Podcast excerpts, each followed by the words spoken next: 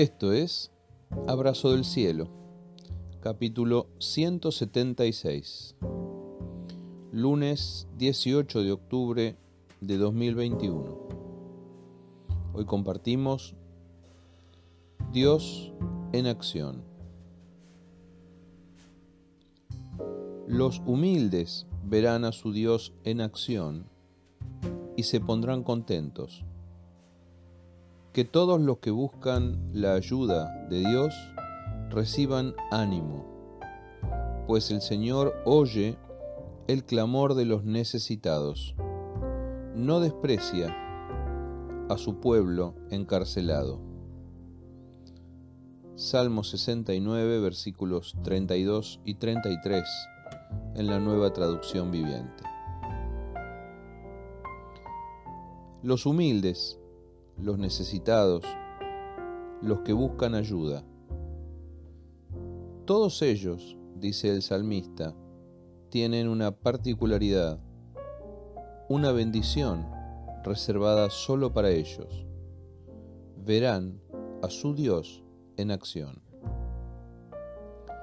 Ese Dios que escucha y no desprecia el grito desesperado de auxilio es el mismo Dios de las bienaventuranzas. Dios de los pobres en espíritu y de los que lloran, Dios de los mansos y de los que tienen hambre y sed de justicia, Dios de los misericordiosos, de los pacificadores y de los perseguidos por causa de la justicia. La Biblia nos enseña que la intervención de ese Dios en acción cambia las realidades humanas. Así leemos hoy los humildes se pondrán contentos. Los que buscan ayuda recibirán ánimo. Y los necesitados serán oídos. ¿Cuánto alienta nuestro corazón el saber que Dios no está quieto, que Dios es un Dios en movimiento, un Dios en acción, un Dios que se mueve en favor de los que necesitan su intervención. En otra oración desesperada, el Salmo 83 refleja ese temor recurrente. Oh Dios, no guardes silencio, no calles, ni te estés quieto. Es que a veces en nuestra aflicción corremos el riesgo de creer eso, que Dios está quieto y que no hace nada en el momento más crítico de nuestra carrera cuando más lo necesitamos. Pero lejos de eso, leemos hoy que Dios es acción, movimiento, dinámica. Y lo más interesante, que Dios se mueve en favor de los suyos, de los humildes y los necesitados.